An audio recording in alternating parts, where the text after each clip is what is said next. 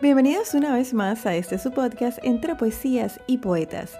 Mi nombre es Priscila Gómez y estoy transmitiendo desde David Chiriquí, República de Panamá, un espacio para compartir poesía en español de todos los tiempos. Recuerda seguirme en las redes sociales como arroba entre poesías y poetas y también visitar la página web www.entrepoesiasypoetas.com. Si te gusta el contenido, compártelo para que este podcast llegue a más personas. Estamos en el capítulo número 89 de este su podcast Entre Poesías y Poetas. Y para este capítulo tenemos de invitado al profesor Vladimir Víquez. Vamos adelante con la entrevista.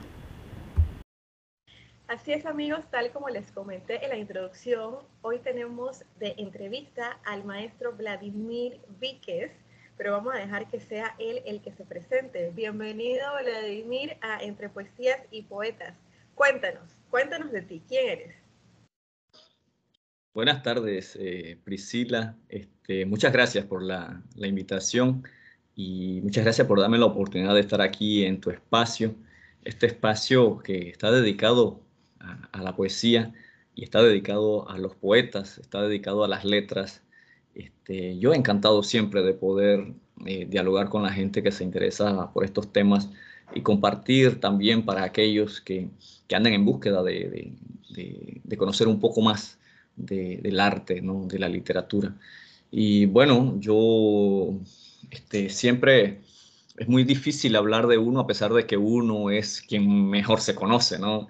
Eh, uno sabe por qué caminos ha andado, uno sabe este, qué cosas ha vivido y realmente uno se conoce muy bien, uno se conoce muy bien, pero cada vez que le hacen la pregunta siente uno como que, qué complicado es, ¿no?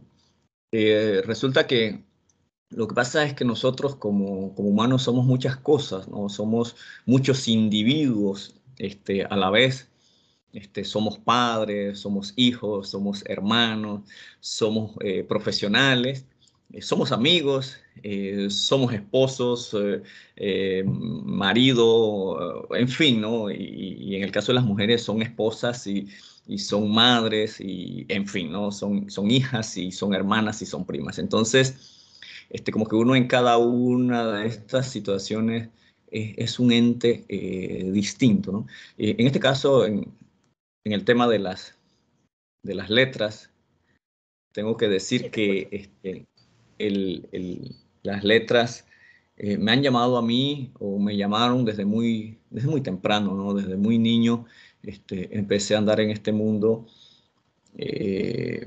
sin saber a dónde iba y, creo que todavía no sé a, dónde voy. ¿no? Es, me invitaron a caminar me invitaron a, andar este mundo y, yo lo sigo andando, ¿no? no este, eh, creo que como todo en la vida, este, hay una, una estrella polar que es eh, esa estrella la que nos guía.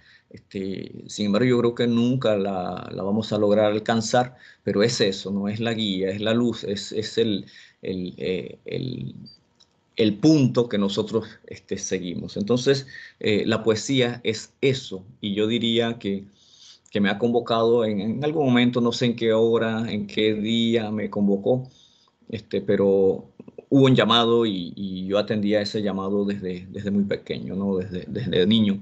Y también es cierto que este, lo he interrumpido e-, ese andar este, también por muchas cosas, situaciones, y lo he retomado, ¿no? Entonces, eh, aquí estamos, Priscila, hablando de un poco de eso, ¿no?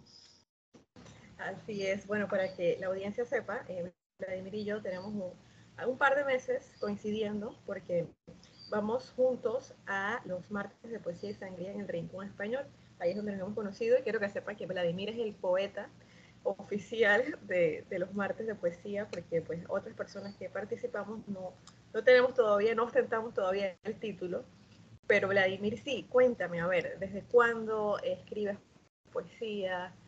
Eh, ¿Cuántos eh, escritos tienes? ¿Qué es lo que te gusta más escribir? Sí, mira, el, eh, tengo que decir que desde, desde niño, yo creo que quizás a los nueve, diez años, este, empecé a escribir.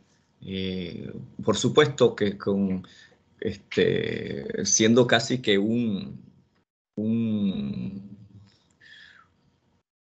una persona que se robaba palabras, ¿no? De, de, alguien. Yo era un robapalabras, era un robaversos, este, era un robarrimas, eh, porque leía este, los libros y me gustaba, yo sentía que podía escribir y entonces seguro que iba plagiando esas rimas, esos versos, esas palabras de, de otros autores, ¿no? Eh, sí, quizás nueve, diez años y por allí recuerdo que en un, en una ocasión se me ocurrió escribir esas cosas ¿no? que iban saliendo por allí eh, de a poco en un cuaderno eh, del año anterior, ¿no? de la escuela, y que tenía, no sé, la mitad de páginas que, que, se podían usar, una manera de reciclar, ¿no? y tomé ese cuaderno para escribir mis primeras, este, mis primeras cosas, ¿no? que hoy realmente no las recuerdo casi, se me, quedó grabado este, una estrofita que, siempre la comento por allí, este, pero lo demás se perdió. Es un libro también que me causó, causó mucha vergüenza porque este, mis hermanos y en, mi familia este, un día lo encontraron, ¿no? Y, fue como el, el, show del momento y por supuesto que la poesía, al ser, al ser tan íntima, al ser casi que una declaración, este, al ver eso revelado en mi familia, fue un golpe, ¿no? Un golpe este, que por supuesto ya cuando empecé en serio con este tema lo olvidé, pero, pero que supuso en ese momento una ruptura, justamente suspendí el, escribir porque me sentía avergonzado, ¿no? Supongo yo que habría cosas allí muy que, me, me delataban, ¿no? Este, como niño, eh, y entonces pues eh, suspendí toda creación eh, poética en ese entonces, creo que como hasta los 18, 19 años. Wow, fue bastante. Y mira, es interesante esa anécdota porque quizás a muchas personas les ha pasado. es el tipo diario que se tiene cuando, cuando se es niño. Yo no sé si todavía los niños tienen eso ahora con, con tanto aparato, pero en nuestra época sí se usaba como que el diario y entonces que, me acuerdo que tenía un candadito con una llave y todo porque era como que muy privado. Pero eh, sí, sí pasaba eso, porque cuando te encuentran el diario, entonces ahí aparecen todas las, todas las cosas que no quieres que nadie sepa y a lo mejor hay muchas personas que, se han visto truncadas por, por esa misma experiencia que te pasó a ti. Sí, yo supongo que es como un, un, hilo conductor o quizás sea una, algo que nos ocurre a, quienes hemos eh, dedicado parte de la vida a la escritura y sobre todo en la poesía, porque me parece que, que otras, eh, otras vertientes de la literatura este, son menos eh, íntimas, ¿no? Entonces, a lo mejor no, no, ocurre eso, pero la poesía sí que casi que es una, una declaración, ¿no? Es casi una confesión. Entonces, el, eh, y quizás sin casi, eh, el eh, verme descubierto, y, supongo que le habrá ocurrido tal cual, como lo mencionas Priscila, a otra gente, eso este, causa, ¿no? para, el, para quien es descubierto, sin duda, este, un, asunto de vergüenza, ¿no? De vergüenza, y ya te digo, nosotros, en, en mi caso, yo tuve, bueno, suspendí, no sé, ocho o diez años eh, el tema de la escritura. Y cuando retomé, lo retomé con el cuento, no necesariamente con la poesía, retomé este, la escritura con el cuento. Interesante. Ahora, desde tu posición como, como docente, como profesor, que también impartes talleres a niños, ¿qué, ¿qué, nos podrías decir a los padres o a las personas que estamos en contacto con, con un niño que escribe? O sea, para que no nos siga pasando esta, esta historia. Sí, yo creo que el, el, el, lo primero es hacer de, de, la literatura o en este caso específico de la poesía este, algo que sea cotidiano en la, en la familia. O sea, que, que leamos un poema este, a un niño, por ejemplo, cuando se va a dormir, pero que también escuche la abuela que le estamos leyendo al niño un poema eh, que el abuelo le lea a los niños eh, poemas. Entonces, hacer de, la literatura un elemento cotidiano en la familia, así como ocurre, por ejemplo, con los cantos, eh, las nanas, o cuando le cantamos a los niños canciones este, infantiles. O sea, igual que ocurra este, con la poesía. Entonces me parece que en ese sentido nosotros podemos ir reforzando, porque el tema es que este, como que tenemos esas áreas, eh, las tenemos alejadas de la vida cotidiana y pareciera que solamente forman parte de un, de un sector eh, de élite. Entonces creo que eh, lo mejor sería este, traerlo a que viva con nosotros, a que conviva, a que sean cosas del día a día, pues. Y en esa medida nosotros podemos incentivar, podemos promover, podemos eh, entender mucho más fácil si un niño, este, por ejemplo, eh, se, inicia en el tema de la escritura. Entonces uno dice, mira, está escribiendo eh, algunos poemas y claro, porque escucha en casa poemas. Entonces el abuelo tiene conciencia de que es una, una cosa que ocurre en la casa, la mamá tiene conciencia de eso, el papá también, en fin, y los, los primos, o sea, que se convierta también ese elemento en algo de familia. Yo creo que sería como lo, ideal, ¿no? Eh, porque de lo contrario, al, ser algo que no está presente cotidianamente, se convierte como un ente extraño. Y al ser un, ente extraño, al descubrirlo, pues eh, nos ocurre eso, ¿no? Es extraño para los otros, a lo mejor es, muy cercano para, para quien lo escribe, pero al sentirse eh, descubierto, pues entonces es tú has traído un elemento extraño a la vida, a la vida, a la casa o a nuestra cotidianidad. Entonces, allí yo creo que, es que tenemos que hacer un esfuerzo para que este, la poesía forme parte también de la familia, ¿no? y la literatura en general, quiero decir, que las lecturas, los libros estén allí al alcance de todo el mundo. Sí, definitivamente. Y haciendo eso, pues no solamente le hacemos bien al niño, sino a la sociedad completa, porque una persona que lee es una persona que desarrolla un criterio que puede dar eh, una opinión eh, sin tener que irse a temas violentos o, otras, otras cosas pues, que no son correctas. Así que sí, pues interesante consejo que nos das a, los padres y a la sociedad en general. Leamos, leamos en familia que, que nos va a unir también. A ver, cuéntame otra cosa, Vladimir. Eh, ¿Qué te gusta a ti más escribir? ¿Tú tienes un tema específico o cómo te inspiras o de qué depende las letras que salen de tu pluma?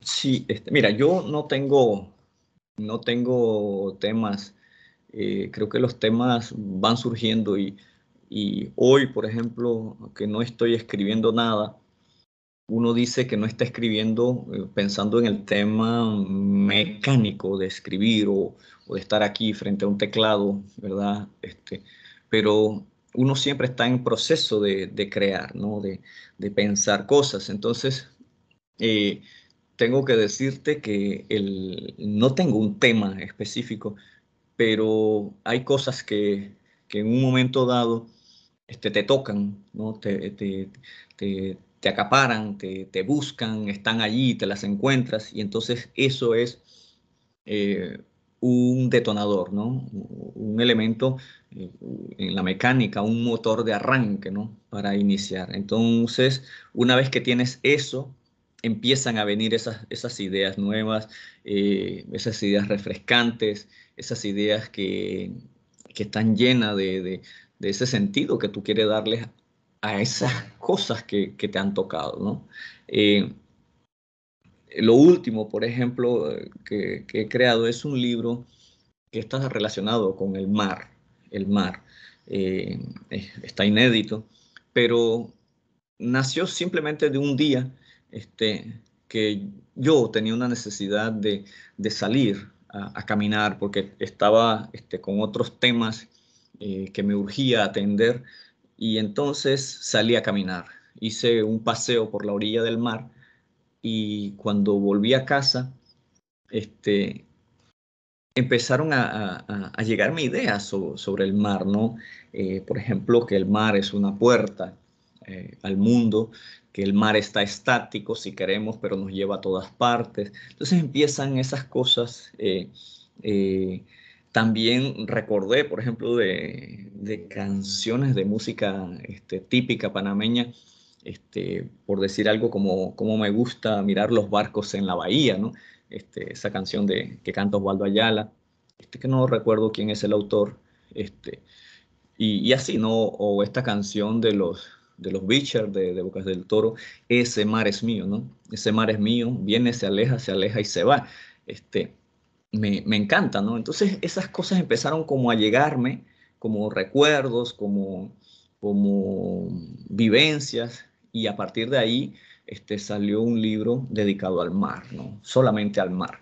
Al mar como, como camino, el mar como espacio, pero el mar también como, como, como ente que, puede ser eh, bravío, ¿no? Como ente que puede ser feroz también, o sea, y el mar con vida, eh, el mar también en calma, eh, sobre el mar los barcos. Entonces todas esas cosas empezaron a llegarme y salió este, un libro dedicado al mar. Entonces, pero yo no lo buscaba, yo no lo buscaba. Yo, por ejemplo, ese día que recuerdo muy bien, salía a, hacer un paseo por la orilla del mar este, para evacuar cosas que me, me estaban eh, apuñalando en, mi cabeza y, resultó, claro que no lo escribí en ese, ese día, es un libro que, que, salió, por supuesto, en, el tiempo en que salió, pero fueron meses y meses este, en ello, pero el, el, el, motor de arranque fue ese día. Entonces, los temas están allí y uno lo,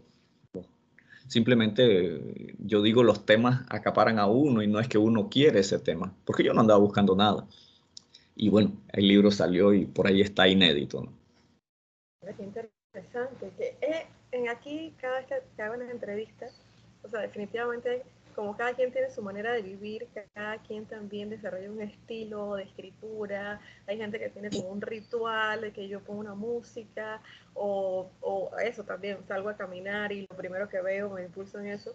Hay una chica que me dice, no, yo primero decido el, el título del poemario y después en base a eso escribo. Yo digo, wow, o sea, qué disciplinada, porque ella se, se pone eh, un foco, ¿no? Pero sí, qué bonito ver cómo eh, cada quien expresa sus sentimientos de diferentes maneras, inspirados por diferentes cosas. Y bueno, en, esa, línea, en esa línea de, de, ideas de expresarte, yo sé que tú, aparte de ser poeta, aparte de ser eh, profesor, pues también eres un gestor cultural. Cuéntanos un poco como, eh, eh, en qué andas, qué actividades estás realizando. Mira, ando en varias cosas, este, aparte de lo del rincón que ya es este, conocido y, está establecido. Eh, en este momento estamos con un proyecto en, la universidad, que es el proyecto de este, la apropiación del, espacio público, ¿no? apropiarse de esos espacios, pero de una manera también, digamos, efímera, ¿no? un par de horas y se instala algo allí, eh, se lee poesía, pero también puede ser cuentos cortos, eh, pueden ser refranes, o sea, eh, la, la, ocupación de ese espacio en un momento determinado a través de la palabra, ¿no? acompañado de cosas quiero invitarte, si, si tienes tiempo de, eh, de estar el, el, día miércoles en, la Universidad, en la Autónoma de Chiriquí, ahí vamos a tener eso, ¿no? Unas instalaciones muy rudimentarias y tendremos como elementos allí paraguas, ¿no? Cada, cada, uno, cada una de estas instalaciones este, con los estudiantes tendrá un paraguas como eje conductor y habrá varias, ¿no? A lo largo de los pasillos y esto, y ahí estarán los chicos este, a quienes atiendo y otros no, que hemos invitado a participar de estas actividades este, para leer, leer poesía, leer cuentos, leer mitos, leer, o sea, leer y leer y que la gente que está pasando por los pasillos de la universidad se entere de que, de que ahí está eso, ¿no? El que quiere escuchar que se detenga y escuche y el que no, eh, aunque sea, este, escuche por allí el agua cae en el torrente eh, del río y no sé qué, y ya ahí se fue, se fue, oye, ¿esto qué es, no? Entonces, que, que quede algo en el ambiente y que están pasando cosas, ¿no? Que se enteren que están pasando cosas con el tema de la literatura, con el tema de las letras ese es uno de los proyectos que tengo.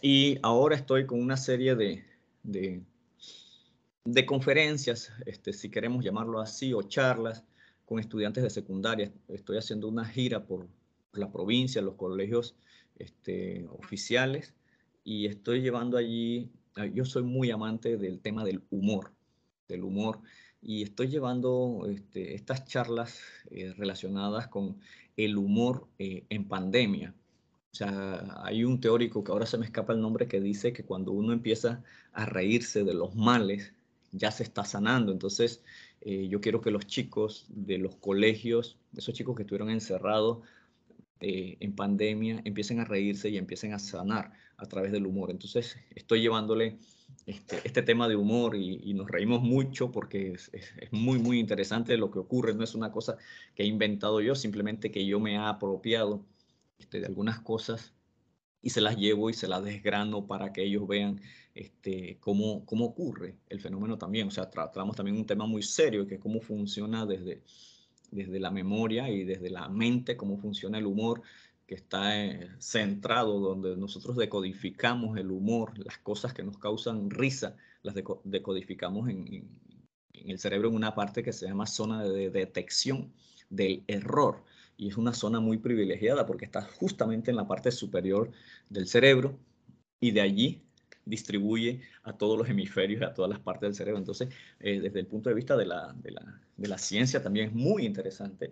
Y bueno, eso estoy haciendo ahora con, con los chicos y esto lo hago ah, eh, por mí, ¿no? O sea, yo se los llevo, les propongo a los profesores una actividad y, y voy, ¿no? Voy por mi parte, no, es, no forma parte de, de, ninguna institución, no forma parte de nada, simplemente yo me lo he inventado y yo lo llevo y lo, y lo hago, ¿no? Entonces, de momento esos proyectos tenemos y ahora estamos también con un libro colectivo eh, eh, para homenajear a la provincia, ¿no? La provincia de, de Chiriquí, nuestro Valle de la Luna, o también, como dicen otros, nuestro Valle de Agua, entonces, estamos con eso y que yo digo que el Valle de la Luna y el Valle de Agua pues no riñen porque los valles, todos los valles siempre tienen mucha agua. Entonces, estamos en, en eso con un libro eh, colectivo que estamos haciendo también. Así que tenemos esos tres proyectos eh, de nuestra área, de como gestor cultural y otras cositas que van saliendo por allí, ¿no?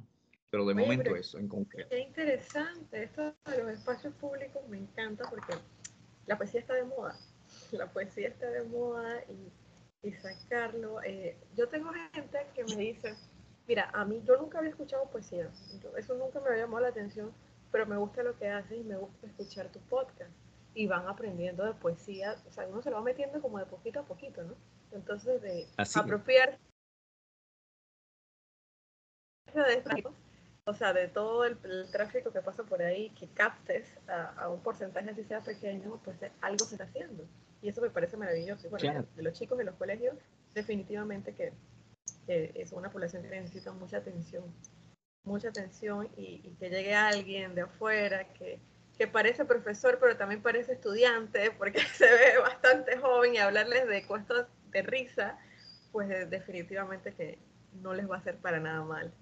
Y bueno, sí, lo del poemario colectivo ya lo había escuchado, que nos había comentado la profesora Milagros Sánchez, eh, ahí en, los martes de, poesía y sangría y me parece súper, súper, a mí me encanta todo el tema patriótico, el, tema de la patria chica también pues, me llama mucho la atención.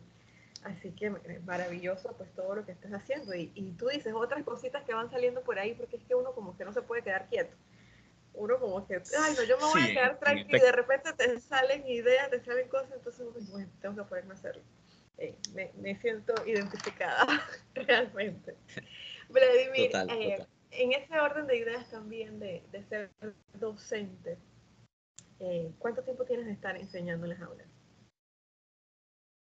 Mira, el... rápidamente 20 años. O sea, 20 años. Eh, cuando digo 20 años. Que se dicen fácil, pero, pero son 20 años. No, no, no, son 20 años, este, 20 años porque yo empecé en secundaria y una vez que empecé en la universidad, eh, eh, en la universidad tengo 14 eh, años de trabajar como docente en la universidad y una vez que de, empecé en la universidad, pues dejé de un lado a la secundaria. Eh, pero sí, tengo 20 años de estar en, la docencia. 20 años, digo concretamente, ¿no? porque antes había empezado con algunas cosas por ahí muy, muy este, rápidas. Eso, meses, eh, un mes aquí, un mes por allá, dos meses aquí, haciendo algunas suplencias, eh, cosas así, ¿no? Pero 20 años como fijo, ya inicié a partir de allí. ahora, también es cierto que he visto esos 20 eh, años interrumpidos por estudios. O sea, dentro de esos 20 años, eh, entre la docencia en secundaria y universitaria, tengo quizás siete años que me he dedicado a mis estudios, entonces eh, no sé si eso se cuenta, pero bueno, hace 20 años que, que inicié en el tema de la docencia, vamos a hablarlo así mejor. Sí. Ok, y eh, durante todo este tiempo que has sido docente, eh, ¿hay algún estudiante de tuyo que se haya dedicado al tema de la poesía o a escribir o alguien que tú te recalques como que diga, bueno, que yo aporté para que esta persona pues surgiera en el mundo de la literatura? No, creo que no. O sea, rápidamente eh, tendría que hacer un análisis más profundo, pero creo que no. Creo que no hay nadie que haya seguido en esta línea.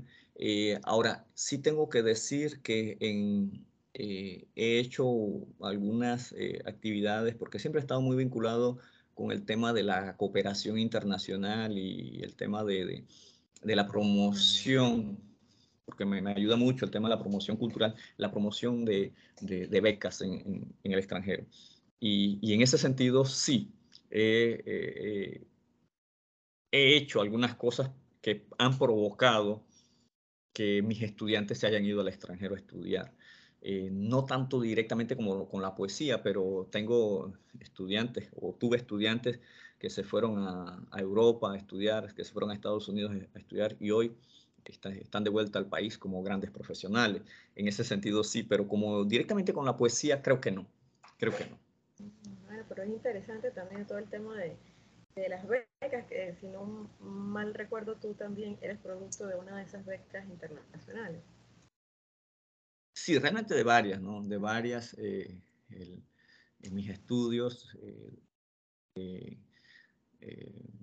de posgrado, que he hecho en, el extranjero han sido eh, productos de, becas. ¿no? Yo eh, en cuatro ocasiones organismos internacionales me han becado y, yo he aprovechado para eso. Entonces, eh, creo que también cuando uno habla con, con, una prueba fehaciente a los estudiantes, eso les impacta y, pueden ver en uno que, se puede, ¿no?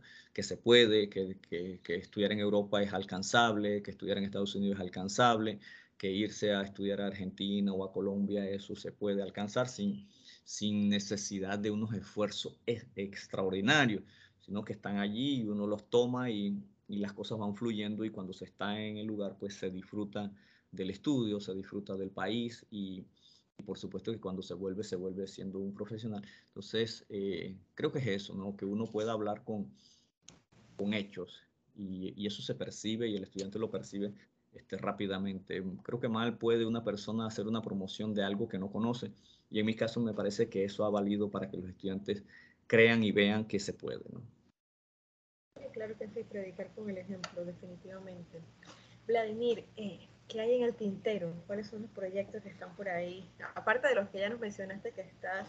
Bueno, voy a cambiar la pregunta, porque ya nos mencionaste cuáles son los proyectos en los que estás trabajando ahorita.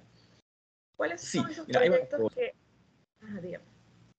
Sí, perdón, hay, hay varias cosas. Eh, yo eh, ya, ya lo he dicho antes, eh, me, me, encanta el tema del humor. yo soy muy mal este, humorista, pero desde el punto de vista de del teórico, me encanta el tema del humor. Y, estoy trabajando en algo sobre eso. Y también no, no descarto volverme a ir. nosotros yo, yo he sentido a lo largo de, mi experiencia académica que pasado cuatro o cinco años después de haber terminado un proyecto, como es un proyecto de una maestría, como es un proyecto doctoral, la tesis doctoral y todo esto, una vez pasados cinco años, este, como que hay algo que te dice tienes que volverte a mover, ¿no? Tienes que volver a actualizarte, tienes que volver a hacer cosas. Entonces estoy trabajando también en un proyecto y con miras a eso. Mm, tengo que decirte que, que no me detengo nada más en eso. Eh, ahorita mismo también estoy con un proyecto ambicioso en el tema político, este, eh, que, me toma mucho tiempo, pero que desde siempre me, tocó, me tocó allí eh, el tema político por, justamente por un gran amigo ya fallecido, que fue un político reconocido en, Panamá y que, que, bueno, que falleció este, estando en la palestra. Y yo de niño conversaba con él y me decía, algún día tú tendrás que, que, seguir estos pasos, ¿no? Entonces me parece que eso me tocó, me tocó y ahora estoy en ese proyecto político eh, y bueno, pero también estoy en cosas académicas, en cosas de, de, creación, en cosas de, armar proyectos culturales y, y, sobre todo escribir, ¿no? Escribir, eh, que cada vez eh, siento que me queda más menos tiempo para escribir, este, pero que bueno, ahí están las cosas, van a un ritmo, porque también tengo que cumplir con mis labores académicas, que, que, toma tanto tiempo, y estudiar, porque uno, docente que es, también tiene que estudiar y eso también le, le quita tiempo. Y luego entre ser padre, ser esposo, este, ser un buen docente, pues todo eso le va eh, demandando tiempo a uno y uno siente que lo que hace falta es, es tiempo, ¿no? Entonces quisiera que los días tuvieran 40 horas. Bueno, eso es una utopía. Todos tenemos las mismas 24 horas, no creo que eso vaya a cambiar. Pero qué bueno, pues qué bueno porque veo que te complementas mucho. Es una vida muy complementaria entre una cosa y otra y, muy satisfactoria, porque cuando uno hace lo que le gusta, uno se siente muy, muy satisfecho. Ayer creo que fue que publiqué en mi Instagram una, un video donde estaba declamando y, y, eso era lo que comentaba con, pues, con mis seguidores, que yo tomo un tiempo, un par de horas a la semana para hacer algo que realmente me gusta. Y, y, he notado que cuando tú haces eso, que cuando tomas tiempo para ti, pero realmente para ti, todo lo demás como te va fluyendo, ¿no? Eso es algo como terapéutico. Así que yo invito a la gente a, que busque muy dentro de sí qué es eso que le gusta, porque me he tocado conversar con personas que me dicen, ay, pero es que yo no sé qué me gusta. Y a mí me da como una tristeza, ¿no? Porque, eh, no saber lo que te gusta, pues no, no, no te conoces, o qué sé yo. Hay un tema ahí, ¿no? Pero sí, sí, pues tomarse el tiempo para, para pensar en, qué es lo que me hace feliz, qué es lo que me hizo feliz en el pasado y, retomarlo ahora, ¿no?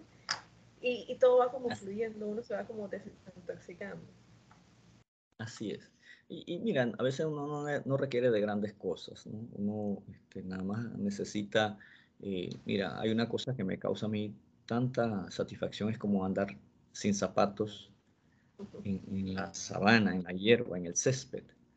Entonces, este, yo a veces no tengo tiempo de hacer eso. Me parece una, una, una, una, cosa, dice, pero que no tiene. Sí, no, a veces uno no, no, toma el tiempo, pero cuando lo hago mm, me causa este, una, una sensación increíble. Y así, ¿no? Al igual que, eh, que tomar un café y charlar con la gente. Uh, alguien dijo alguna vez que cuando uno este, ama el, el, trabajo que hace, pues no trabajas, sino que yo creo que eso ha sido una de las cosas que, digamos, que he acertado al escoger mi profesión como, como docente. Yo, yo adoro ser, ser docente y entonces siento que no trabajo, sino que, que, que lo disfruto, vivo para eso, ¿no? Y hoy, por ejemplo, que tenía una, una reunión con mis estudiantes en, la universidad, o sea, uno se siente como, como pez en el agua, ¿no? Sobre todo cuando estás trabajando eh, los proyectos, cuando están trabajando cosas que tú sientes que empiezas a sacar de, eh, de, los estudiantes el jugo, que los estudiantes están motivados, eso, eh, eso nos causa mucho, mucho placer ¿no? no y nos da mucha, mucha tranquilidad saber que los estudiantes también lo perciben de esa manera y están muy contentos al hacerlo. Entonces eso habla bien, ¿no? Y uno se siente contento, se siente satisfecho y vive, y vive, que es, es, es fundamental. Exacto. Vladimir, ¿tienes algún poema que nos puedas compartir? No sé si tienes alguna mano porque cometí el error de no decirte que te iba a pedir un poema. Si tienes alguno. No, mira, no, no tengo nada de poemas, pero tengo un libro este, que, que es de lexicografía. Y entonces este, este trabajo que, que hice con, eh, con, unos colegas es un, es un, trabajo que recoge justamente eh, las palabras eh, de, nuestro, de nuestro entorno, de nuestra provincia, que se han ido perdiendo. Este, la UNESCO habla de, de, de tres estados de, la lengua, una lengua este, que está moribunda, una lengua en peligro de, extinción y una lengua este, muy, con mucha vida, ¿no? entonces, eh, en ese proyecto, que es un proyecto de 2011, eh, yo hice este trabajo con, con, estos colegas porque justamente sentíamos que había términos que se estaban perdiendo de, la, de nuestro vocabulario, de nuestro entorno, de nuestro, nuestro diccionario, de, de nuestro imaginario incluso, este, porque no se están usando ya estos términos, que muchos son de la, de la, de, la campiña, pero no solamente de la campiña, eh, pero sí, básicamente son palabras. Y bueno, eh, por ejemplo, no, te, leo una palabra, no sé si tú la has escuchado, un embeleco, Priscila. Un embeleco, sí, sí, la he escuchado. No sé si el, el significado que le tengo es el correcto, pero a ver, para, para ti, ¿qué es un embeleco? Un embeleco es como un chéchere, como algo que para adornar. Exacto. Para, si un embeleco es algo que, que, nos, nos llena la casa y ese algo no tiene una funcionalidad, no, realmente no, no, tiene, no tiene una función, exacto.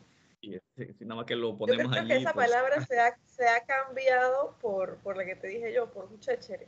Creo que ahora se, se, usa más, pero es interesante no dejar perder las palabras que las necesitamos a la hora de escribir, porque no podemos usar los mismos, necesitamos sinónimos. Ajá, exacto. Entonces, eh, o por, lo, por ejemplo, la palabra engrampar. Ese, yo creo que esa sí la has escuchado. Sí, sí, este, este, fulano me ha, me ha engrampado, ¿la, ¿la has escuchado? Sí en gran parte estimar, ¿no? Me ha timado el fulano, o sea... me engañó, me dejó colgado con esto. Y ya cada vez menos se... se Mira que justo esta, hace un par de horas que estaba con, con mi compañero que, que, es un poco menor que, que, yo, un poco bastantito, escuchamos una palabra en la radio que era aguinaldo. Ajá aguinaldo, o sea, como que eso ya no se usa. Y yo recuerdo que mi abuela paterna la usaba mucho.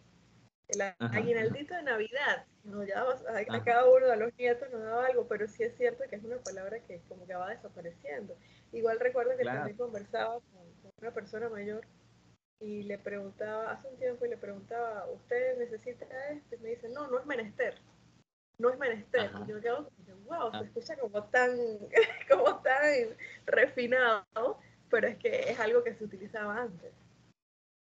Sí, exacto. Entonces, este, ese trabajo eh, lo empecé con el poeta eh, Dimas Lidio Pití, ya fallecido. Eh, gran cuando, poeta Y por supuesto, poeta chiricano, gran amigo mío.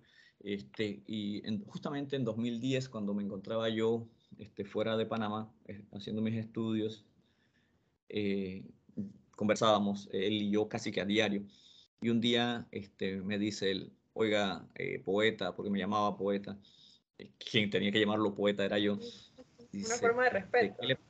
sí, por supuesto. ¿Qué le parece si hacemos este, un, un folletito con unas 50, 100 palabras?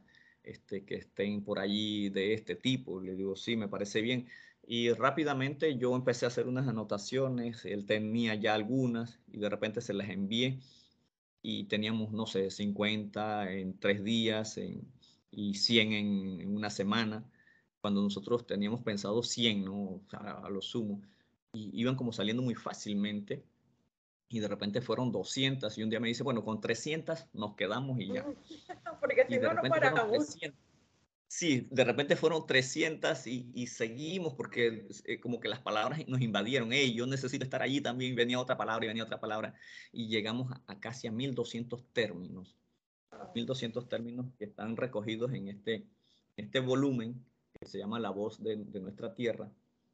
Y, que bueno, quedó allí y, y, no están todas, no están todas, pero sí hay este, muchas palabras. Y, y bueno, nosotros nos divertíamos haciendo esa, ese acopio de, términos eh, y que está el, el, libro, está ejemplificado, el uso, cada, cada palabra tiene un ejemplo de cómo se usa o cómo se usaba o cómo se, o cómo se debe usar el término para, este, para que para las generaciones que vienen sepan eh, eh, la palabra cómo se empleaba, que no sea nada más una sola definición ahí fría, sino que aparezca un ejemplo como lo usaría un, hombre campesino, un hombre de nuestra tierra. ¿no? Sí. Oye, muy interesante, la verdad. No, conocía, no conocía que había escrito este ejemplar. Mira, me encuentro por aquí con un poema, si quieres te leo. Que me has pedido un poema, me he encontrado algo aquí en, eh, en digital y, y, bueno, te lo leo, ¿sí? Sí, claro que sí. Adelante. Detenerse en los recuerdos. Detenerse en los recuerdos es como sentarse en la estación a esperar un tren que ya pasó, dejando ráfagas de humo, sonidos de piedras y clavos y miradas ajenas que llevan signos de despedidas. Aunque es una espera con olor a túneles húmedos y a rocas esparcidas de lugares sin carácter, con llantos de piedra y cielos, sin imágenes de retornos sin ilusiones de repartidas, tienen el desgarro de un adiós. Detenerse en los recuerdos es como las ideas de amores que se saborean infinitamente una y otra vez en la mente y en la piel. Escuchar el sonido de los rieles, de las veredas que se diluyen en los poros, de los horizontes, y que fueron eco y huella, testigo y guía de un paso escrutador que nos despierta la memoria. Detenerse en los recuerdos es como hacer rodar piedras y troncos en un precipicio al término de un camino para que retumben y nos conmuevan cuando caen y se revientan en partículas que jamás se unirán, porque los recuerdos no están sujetos a verificación, no son teorías, sino que se arman como vengan, sin cielo y sin sol, con agua o con metales, con astillas y sin frenos, y se recorren cuando asaltan sin planes y como a ellos les da la gana. Al fin y al cabo, son los caminos que ha andado la memoria. Ay, wow, excelente. De detenerse en los recuerdos. Muy bonito. Bueno, Vladimir, muchísimas gracias por tu tiempo. Sé que andas en muchas cosas, así que te hayas sacado este espacio para acompañarnos aquí en Entre Poesías y Poetas. De verdad que es un honor para mí y estoy seguro de que la audiencia lo va a aprovechar muchísimo. Vamos a estar pendientes pues, de, todos los trabajos que estás haciendo y, bueno, voy a tomarte la palabra para acompañarte en alguna de esas actividades. Así que pues te dejo un espacio pues para que te despidas de la audiencia de Entre Poesías y Poetas.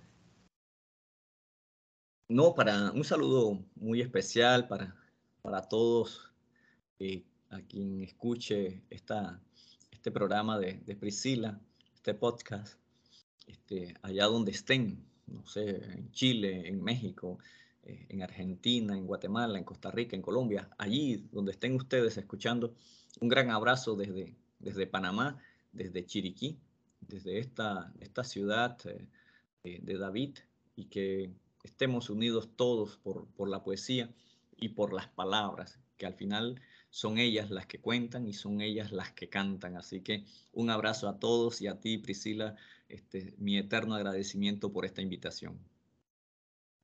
Espero que no sea la primera vez, Vladimir, así que eh, por ahí también vamos a estar incluyendo algunos poemas tuyos en los episodios, que lo tenemos ya conversado también yo generalmente cuando invito a alguien a, entrevistarlo, sale a, relucir que desde hace mucho tiempo teníamos planeado este encuentro. Y es cierto, o sea, por cuestiones de, logística, de tiempo, solamente saco una entrevista al mes y generalmente tengo pues eh, mucha, una, una conversación muy larga antes de que se concrete. Pero vale mucho la pena tener a personas pues de de tu calibre aquí es muy importante para, mí porque estamos dando a conocer eh, la poesía como un medio de expresión, la poesía como una forma de vida. Así que muchas gracias por tu presencia y vamos a estar muy pendientes de, de todos tus labores. Gracias. Nos despedimos. Hasta la próxima. Hasta luego. Nuevamente, Vladimir, muchas gracias por el tiempo, por compartir con nosotros eh, un espacio para la audiencia entre poesías y poetas. Muchos éxitos en todos tus proyectos y te esperamos por acá nuevamente. Así llegamos al final del capítulo número 89 de Entre Poesías y Poetas. Te espero la próxima semana con una interpretación.